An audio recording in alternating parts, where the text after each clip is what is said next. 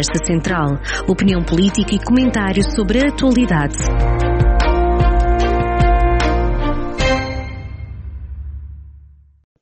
Bem-vindos a mais uma edição da Conversa Central e esta semana com António Leitão Amaro. Um, e vamos começar por falar hum, do tema que tem estado na ordem do dia destes últimos dias, precisamente, que é a revisão constitucional. Uh, o António Leitão Amaro até está bastante, uh, digamos assim, inserido nesta, nesta, nesta questão, porque um, tem falado em nome do, do PSD. Eu ia lhe perguntar, das várias propostas que foram discutidas e que vão ser apresentadas pelo PSD, há uma que, que me salta aqui à vista e que poderá, e que poderá ter interesse aqui para, para, para a região de Viseu, que é o reforço da autonomia regional. Como é que com esta revisão constitucional uh, o PSD propõe a diminuição do número de deputados? Como é que este reforço da autonomia regional acontece? É a regionalização? É, é o sistema eleitoral muda aqui na, na, na representatividade? Uh, como é que explica isto? Uh, portanto, em primeiro lugar, bom dia. O, infelizmente para o país, já agora só uma nota lateral, o, o, os dias não têm sido só marcados pela, pela revisão constitucional. Sim. O melhor seria não tivéssemos o, o, o governo completamente desnorteado, eh, imerso em casos e mais casos e mais casos de, de problemas com governantes. Eh, foram durante esta última semana aquele, aquela rabo lamentável com, com o braço direito ou o braço esquerdo do primeiro-ministro e depois, entretanto, que acabou, que acabou como obviamente tinha que ser. Eh, Miguel Alves, que se demitiu. Uh, Miguel Alves, fora do governo. Uh, mas, entretanto, ontem aparece também, nasce também uma nova polémica envolvendo o próprio Primeiro-Ministro e uma, um relato que terá uh, pressionado, interferido com o Governador do Banco de Portugal, entidade independente, em favor de Isabel dos Santos, a empresária angolana, que, que, tinha várias participações, e em defesa para que ela se mantivesse intocável na, na, na administração de um, de um, banco português.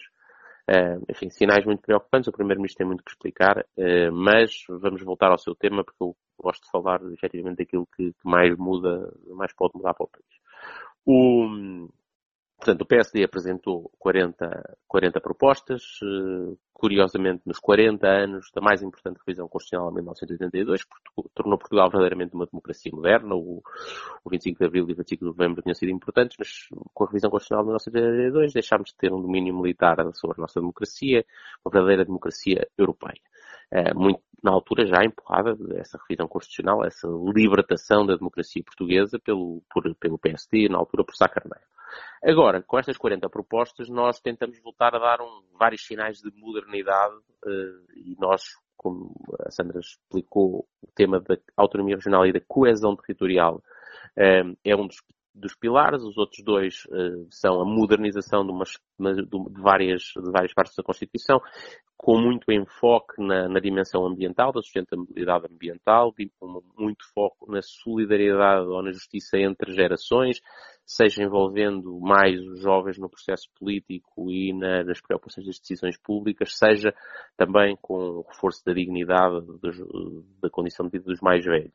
É, portanto, um pilar de modernização da Constituição nestas dimensões, intergeracionalidade, ambiente, ambiente e igualdade entre mulheres e homens, um outro sobre um, a colocação das pessoas, das pessoas no centro das políticas públicas e do Estado Social, isso também merece atenção, mas deixemos. Mas há um pilar que é particularmente relevante, o tal da autonomia regional, da coesão territorial, particularmente relevante para uma região como a região de Viseu.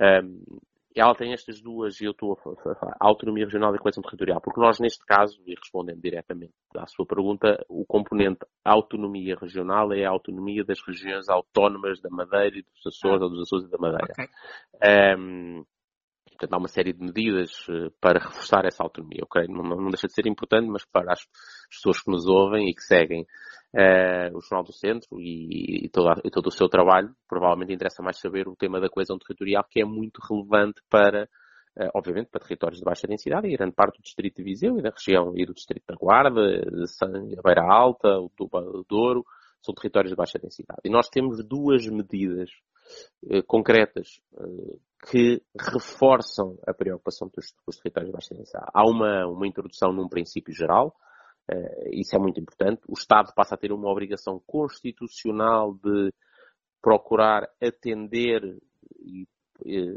à situação dos territórios de baixa densidade populacional, portanto, estes territórios do interior do país. Uh, mas há duas medidas importantes porque obrigar o Estado e depois os governantes, os representantes se esquecerem ou não terem poder é pouco. Então nós fazemos duas, propomos duas coisas. Uma é a criação de um Conselho Nacional, eh, um órgão nacional, que se tem que pronunciar e dar sobre as várias leis e decretos de lei que vão sendo aprovados e que tem paridade territorial. Isso é uma, uma revolução importante dentro da nossa, na, na, no nosso sistema político, é haver um mecanismo de participação igual do Distrito de Viseu e do Distrito de Lisboa. Ambas terem, imagino. Isto agora, a, norma, a nossa norma não tem este detalhe, porque é uma é a Constituição, mas um, naquela Câmara, se naquele órgão, sentam-se tantas pessoas do Distrito de Viseu quanto pessoas do Distrito de Lisboa ou do Distrito do Porto. Um, e, portanto, aqui uh, há uma uh, correção da subrepresentação do interior que está a, a, ficar com menos gente. Esse é um aspecto importante neste órgão consultivo. Obviamente, estas, este tipo de, de, de, instituição tem alguns afloramentos em outros países, mas normalmente é tipo um Senado, é uma espécie de segundo de Câmara chamada Câmara Alta de um Parlamento. Neste caso é um órgão consultivo. Nós achamos que ainda não, não estão reunidas as condições para se avançar para esse tal Senado, com uma composição paritária de regiões, mas criamos este órgão, Conselho, chama-se Conselho de Concertação Territorial e Geracional tem uma parte de paridade entre regiões e outra parte de. de eleito. De... É, um, é um conselho eleito. Este é um conselho eleito, a ideia é, é, é, é ele ser eleito. Depois deixamos, obviamente, outra vez, são normas constitucionais, elas têm que criar o princípio claro. e o conceito e depois a regulação é por lei, mas a nossa ideia é que os representantes das regiões sejam eleitos de, algo, de alguma forma e em paridade de regiões. Essa é uma. Mas depois diz-me, então, mas ok, isso é um órgão consultivo e que lança alertas, que identifica, que traz a voz ao centro das decisões uh, da República, mas... Tem poder de veto ou de voto? Diga? Se tem poder de veto ou de voto, por exemplo? Pronto, o, o, nós, nós, nós ponderámos isso e aproximava-se mais de um Senado a solução do, do, do, direito de veto. Neste momento a ideia é começarmos por criar este que tem uma intervenção consultiva que participa no processo. Um, mas uh, esta transformação pela coesão territorial não ficava completa se nós não interviéssemos também na composição da Assembleia da República. É verdade, e disse que o PSD também propõe uma redução do número de deputados, é uma proposta histórica, o PSD defende isto há muitos anos. Nós poderíamos ter uma Assembleia da República onde as pessoas tivessem até uma ligação mais forte e de maior reconhecimento a um número de deputados que fosse mais limitado. Um, e temos estudos baseados nisso, e esses estudos apontam que, que é possível reduzir, por exemplo, para o nosso limite máximo que nós estabelecemos de 215, um, aumentando a representação dos territórios com menos, com menos uh, pessoas, com mais, com mais com, o, o conceito de menos densidade populacional. Mas nós, para além disso, sabemos que é possível um, introduzimos uma, uma norma que é muito transformadora, é o maior sinal na organização política portuguesa a favor dos territórios de baixa densidade, provavelmente desde que, desde que temos, temos democracia, que é os círculos eleitorais na Assembleia da República deixam de ser apenas proporcionais à população. Imagine, se Lisboa tem uh, um terço da população do Distrito de Lisboa do país, tem que ter um terço dos deputados. E a verdade é que Lisboa tem 47, 48, 49 deputados. Um, e por isso é que o, que o, litoral do país tem uh, dois terços da representação. Uh, e neste momento a regra é Lisboa tem um terço do, do, da população, tem que ter um terço dos deputados. Se Porto Alegre tem muito poucos, tem dois deputados. Um, ora, nós entendemos que é necessário introduzir uma correção territorial. Uh, e, e, como portanto, é que se faz isso? Diga? Como é que se faz isso? Como é que se. Como se, como se faz isso é, é, é basicamente no, no, critério que tem que a Constituição não, não a, a Constituição só tem o critério da, da proporcionalidade populacional ao número de pessoas e o que nós dizemos é que tem que atender também ao critério da, do equilíbrio uh, uh, territorial Isto depois, há várias maneiras de fazer isso na Constituição, várias, uh, desculpe, na lei, depois na lei eleitoral. O que nós estamos a mexer agora é na Constituição e nós temos que criar a obrigação de haver essa, se quiser, essa correção, esse ajustamento pelo território. Há várias maneiras, mas na prática é encontrar uma fórmula que pondere, por um lado, o número de pessoas, por outro lado, a dimensão dos territórios eh, ou a densidade populacional e que permita, e permita alguma correção para haver mais voz do interior do país. Eh, repare, é obviamente a, pessoa humana está no centro, está, tem que estar no centro da, e a dignidade da pessoa humana e, e os indivíduos na, na, base do sistema, do sistema político e da democracia, absolutamente verdade.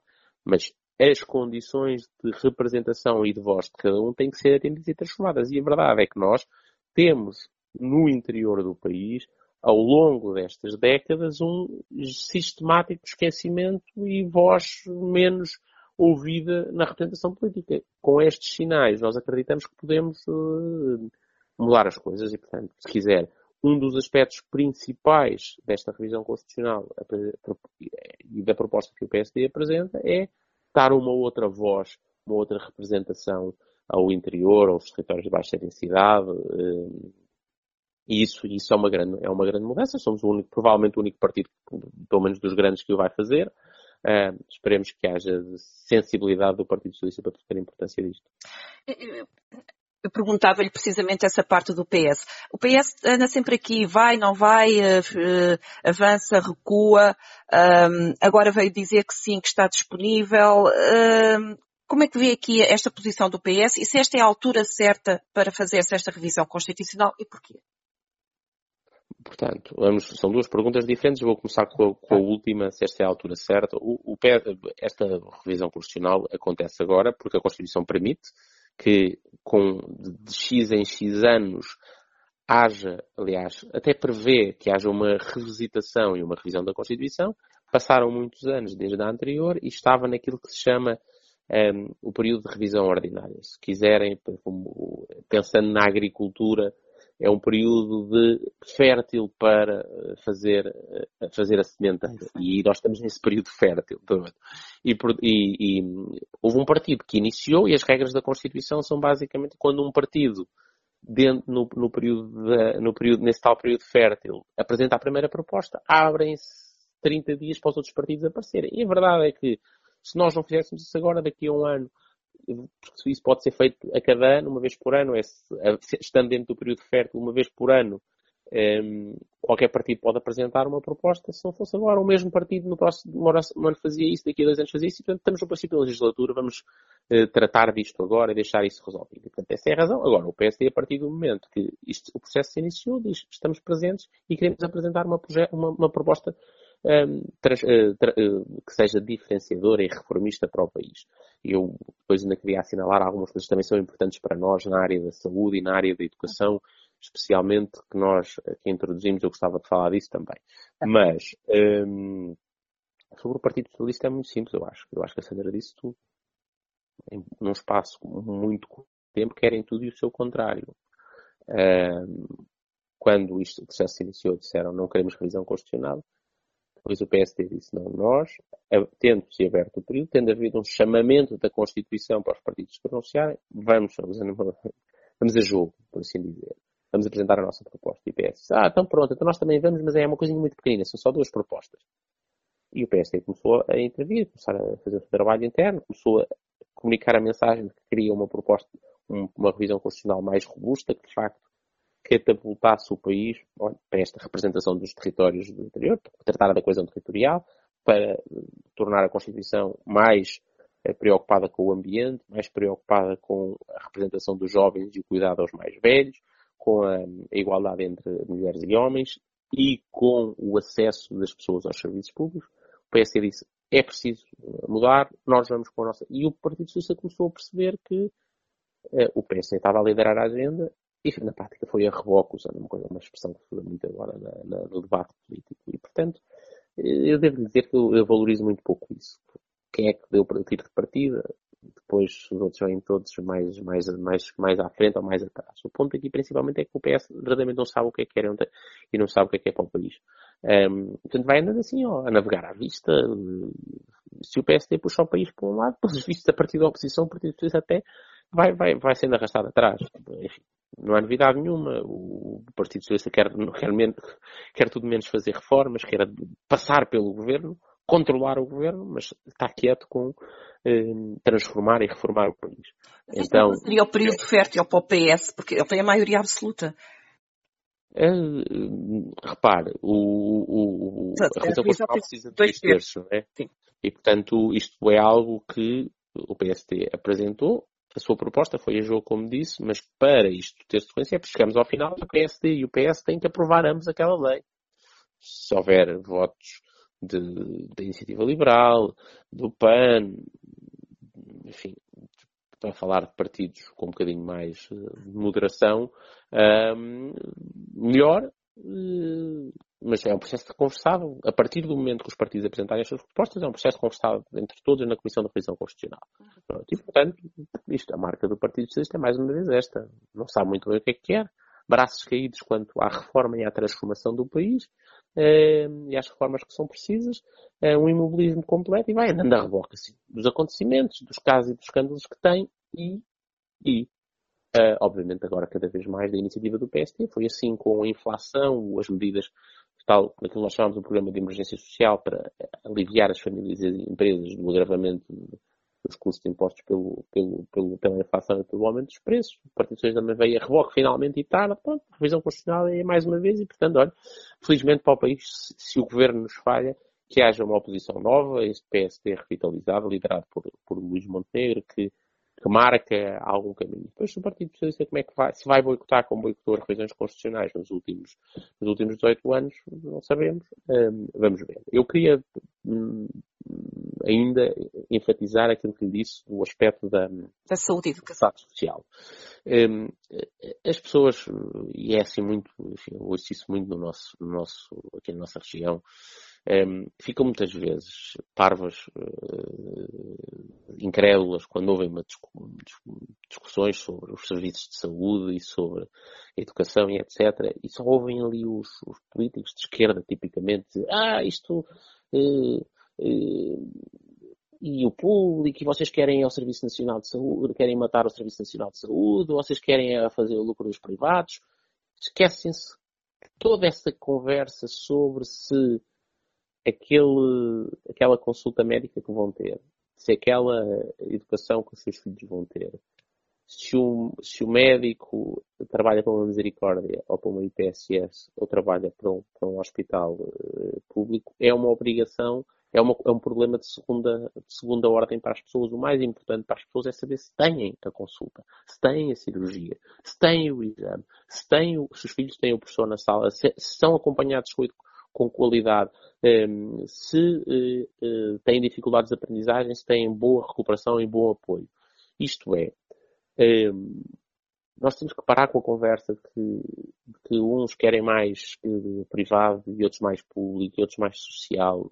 Essa é conversa. Há partidos que estão muito focados nessa conversa. E o PSD não tem nem nada contra a iniciativa pública, nem nenhuma obsessão com a privada ou com a social. Nenhuma. Achamos que o Estado tem um papel fundamental, o Estado Social tem um papel fundamental mas deve preocupar-se com o mais importante, que é o serviço ao doente, à pessoa que tem uma necessidade de acompanhamento preventiva, um, aos, aos alunos das escolas, às crianças, e, portanto, nós fazemos três mudanças aqui que são fundamentais e que eu diria catapultavam a relação dos cidadãos com o Estado de uma forma uh, essencial. A primeira é esta. O que interessa não é o Estado, é a pessoa que precisa de aceder aos serviços. E nós fazemos uma mudança de ótica, mas é uma, uma, uma de princípio de relação.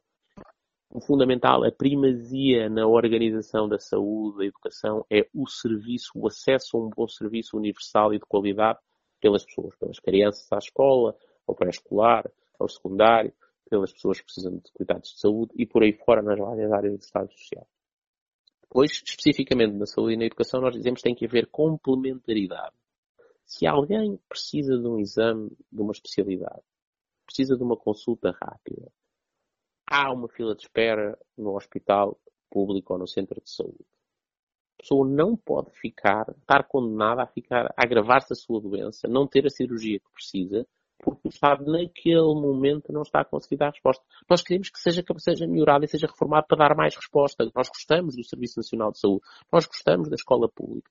Mas o importante é que a pessoa, entretanto, e sempre tenha o, o, o seu, o, o, seu problema eh, tratado e a sua necessidade suprida. E, portanto, valorizamos e damos, puxamos para a Constituição esta necessidade da complementariedade entre a oferta pública, privada e social. E, finalmente, uma medida que é fundamental, seja para a mobilidade social, independentemente da condição em que as pessoas nasçam, as crianças nasçam, tenham oportunidade de crescer na vida e realizar sonhos e poder competir, poder chegar onde quiserem, cumprir os seus sonhos em, em Portugal e onde, e onde estiverem. No, um, ehm, para isso precisam, desde o princípio da sua vida, nos primeiros anos mais importantes da sua formação, ter a certeza que têm condições educativas. E por isso o PSD propõe, é, para, para, reforçar essa mobilidade social, que creches e pré-escolar é, tenham acesso eh, e que seja garantido o acesso a todo, por todas as famílias e todas as crianças, um acesso universal e gratuito. Um, isto é fundamental para as crianças, em primeiro lugar, e para a sua mobilidade social, para elas poderem subir na vida, mas também é importante para as famílias e muito para as mulheres, que, isso é mais do que estudado, são particularmente prejudicadas no seu, um, na sua vida profissional, por causa da dificuldade, quando são mães, de um, os filhos poderem ser devidamente enquadrados e acompanhados creches uh, e pré-escolar. E, portanto, esta ideia de, de uma creche, de creche e pré-escolar universal e gratuito para todos um, é fundamental para a igualdade de oportunidades, mas também para a igualdade entre mulheres e homens. E agora, para terminarmos, início, uh, vamos voltar ao início da conversa. No início da conversa, uh, abordou o caso de Miguel Alves e de António Costa com o ex-presidente do Banco de Portugal. Tudo isto, tendo isto em conta e, e até o, o recado do Presidente da República, como prevê os próximos três anos? Acho que isto vai continuar a ser um, um, um arrastar doloroso de um, de um país que, enquanto governado por uma maioria assim, vai ficando para trás, sendo ultrapassado, com o governo a envergonhar-nos e embaraçar-nos a cada passo, eh, com o primeiro-ministro primeiro sucessivamente a dar cobertura estes, este tipo de, de comportamentos e de situações. E, portanto, enfim, eh, é com um grande nível de preocupação pelo país.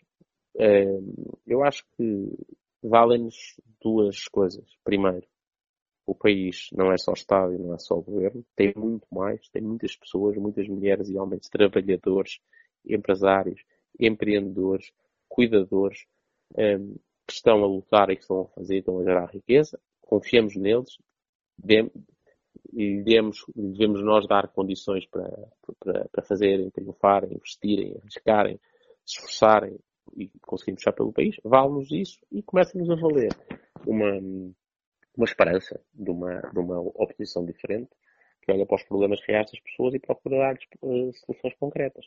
Foi assim com a inflação e a emergência social que se foi gerando. O problema está longe de ser resolvido. As pessoas continuam a sofrer muito com o agravamento de preço e o governo, outra vez, largamente passivo. Um, é agora outra vez com estas mudanças na saúde, na coesão territorial, na educação, preocupados nas, com a representação dos jovens, cuidado aos mais velhos, com o ambiente. Um, tudo dimensões em que o PSD mostra que se preocupa e está virado para as pessoas concretas e os seus problemas reais. Eh, já agora, uma, questão aqui que ficou por, por esclarecer. Quais são os próximos passos na, nesta revisão constitucional? Eh, como é que este processo todo agora vai, vai continuar? E até uhum, terminar?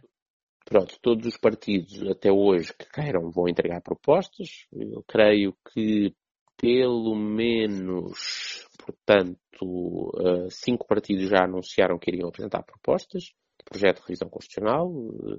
Eh, o PSD, com certeza, o Partido Socialista também acabou finalmente por dizer.